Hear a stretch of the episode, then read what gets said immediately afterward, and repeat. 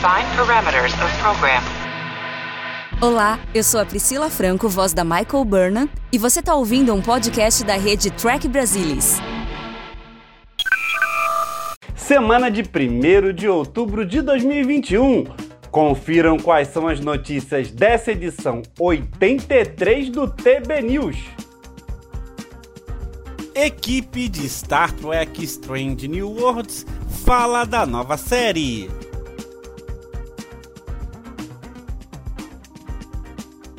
Ano 2 de Lower Decks chega ao Brasil em outubro. Jeffrey Combs comenta a atuação em Lower Decks. Bad Brasilis esclarece mais uma fake news sobre Star Trek. Tudo do universo de Star Trek você vê por aqui. Vem comigo, porque o TB News está no ar.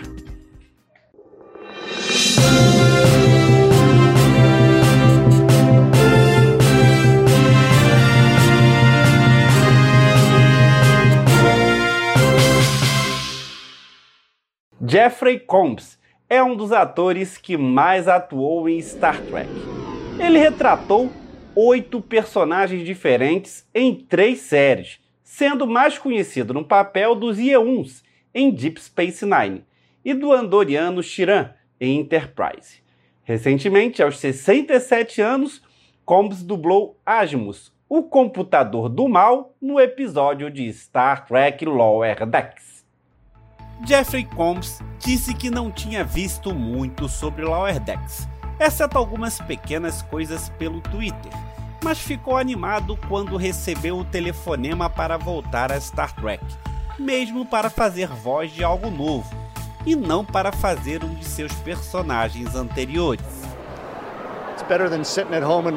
Uh, Pensei, ó, que bom, eles não estão me pedindo para fazer esse ou aquele personagem antigo.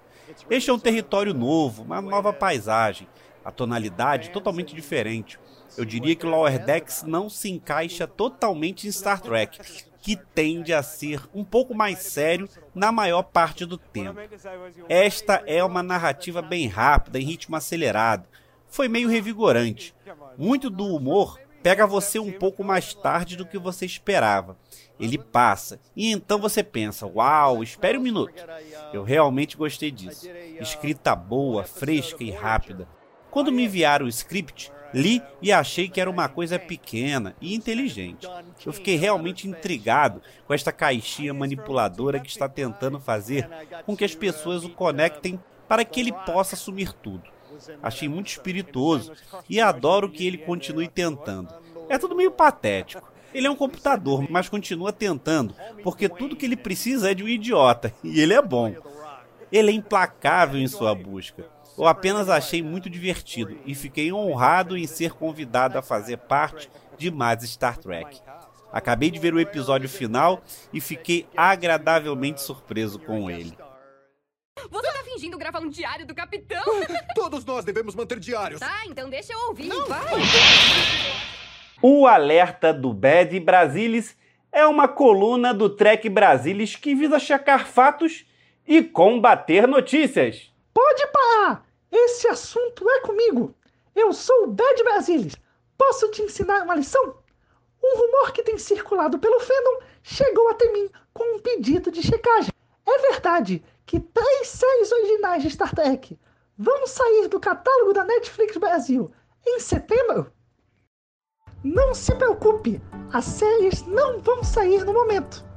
Elas chegaram à Netflix brasileira como parte de um acordo conjunto válido para 188 países e assinado em 2016, que também inclui a exibição de Star Trek Discovery. A quarta temporada vai chegar à Netflix em 19 de novembro. Esse contrato ainda não está em vias de expirar, como confirmado pelo site Ranger Times, com representantes da Netflix do Reino Unido, que transmite as séries pelo mesmo contrato que inclui o Brasil. O que de fato vai acontecer em setembro é a saída de três séries de Star Trek: a clássica Voyager Enterprise da Netflix americana. Elas estão lá desde 2011 num contrato para exibição nos Estados Unidos que durou 10 anos. É possível que faça parte da estratégia da Viacom CBS não renovar esses contratos, ao menos nos Estados Unidos, para reforçar a presença do serviço Paramount+, como hub para todo o conteúdo de Star Trek. Para o mercado internacional, ainda não está claro se será adotado protocolo similar, embora faça cada vez mais sentido que a expansão do Paramount+, pelo mundo. Por ora, contudo, as séries antigas de Star Trek seguem na Netflix em 188 países, inclusive no Brasil. Você tem alguma notícia que gostaria de ver checada pelo Bad Brasilis? Mande para a gente pelo trekbrasilis.org. Let's fly.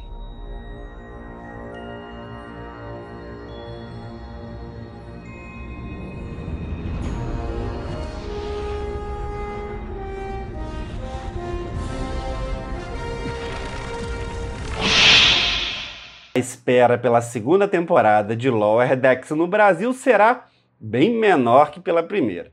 O serviço de streaming Paramount Mais divulgou que o segundo ano estreia no dia 27 de outubro. É uma grande notícia, já que a segunda temporada ainda está em exibição nos Estados Unidos, lançando um episódio por semana, num ciclo que se encerra no dia 14 de outubro. A primeira temporada, por sua vez, chegou em 2020 em solo americano, mas só foi desembarcar por aqui mais de um ano depois, no último dia 15. A exemplo do que ocorreu no primeiro ano, no dia 27 chega a segunda temporada completa, dublada e legendada em português brasileiro. E fica a torcida para que, a partir do terceiro ano, a exibição seja simultânea com o resto do mundo.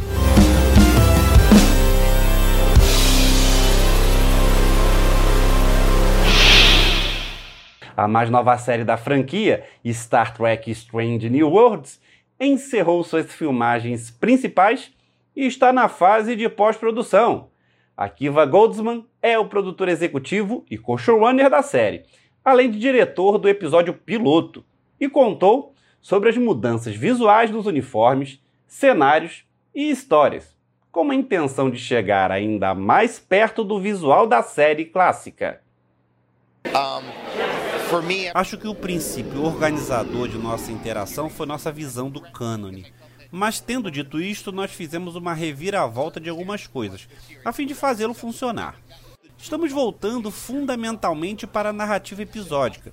E o que é único sobre este programa específico, no atual universo de Star Trek, é que ele é totalmente episódico. Agora, quando eu digo totalmente, estou exagerando um pouco, pois os arcos dos personagens ainda são serializados. Não é como se Jim Kirk fosse ver Edith Killer morrer em uma semana e ficar bem na semana seguinte, como era na série clássica. Nossos personagens carregarão consigo o que sofrem ou o que aprenderam, episódio a episódio. Mas as histórias são episódicas, e isso nos permite fazer algo em que a série original é muito boa, para fornecer tons ligeiramente diferentes e para dar a você, na falta de uma palavra melhor, a moral oculta da história. Em Star Trek é realmente uma peça de conjunto, mas o que fazemos, o que é um pouco diferente das outras peças do conjunto que estão atualmente em execução, é não tentarmos contar a história de todos toda semana. Nós meio que mudamos nosso foco um pouco. Você pode facilmente olhar um episódio e dizer: Ó, oh, esse foi realmente o episódio de Pike, ou aquele foi realmente o episódio de Mibenga. Ansel Mount revelou que adorou as mudanças visuais nos uniformes e cenários. Eu acho ótimo. Acho que todos nos departamentos de design fizeram um trabalho extraordinário ao casar o visual tradicional de Trek com algo novo. Mas realmente, a estética moderna de meados do século ainda está lá e se encaixa perfeitamente com o que eles fizeram, especialmente o trabalho do desenhista de produção Jonathan Lee com os sets. E mal posso esperar que as pessoas vejam os aposentos do capitão, porque são os aposentos do capitão mais legais que já foram construídos.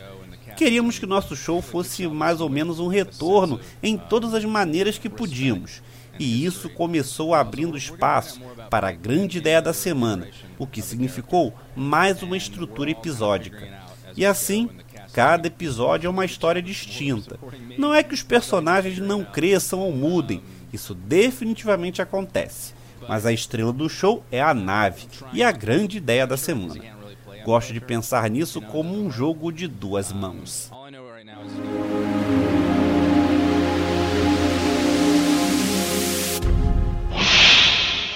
Já deu seu like? Deixou seu comentário? Aproveita e também compartilha nas suas redes sociais esse TB News que está terminando. Se quiser me mandar mensagem ou vídeo, pode enviar pelo e-mail. Anota aí: programa tbnews@gmail.com. Obrigado pela audiência, obrigado pela presença. Nos vemos num próximo programa. Tchau.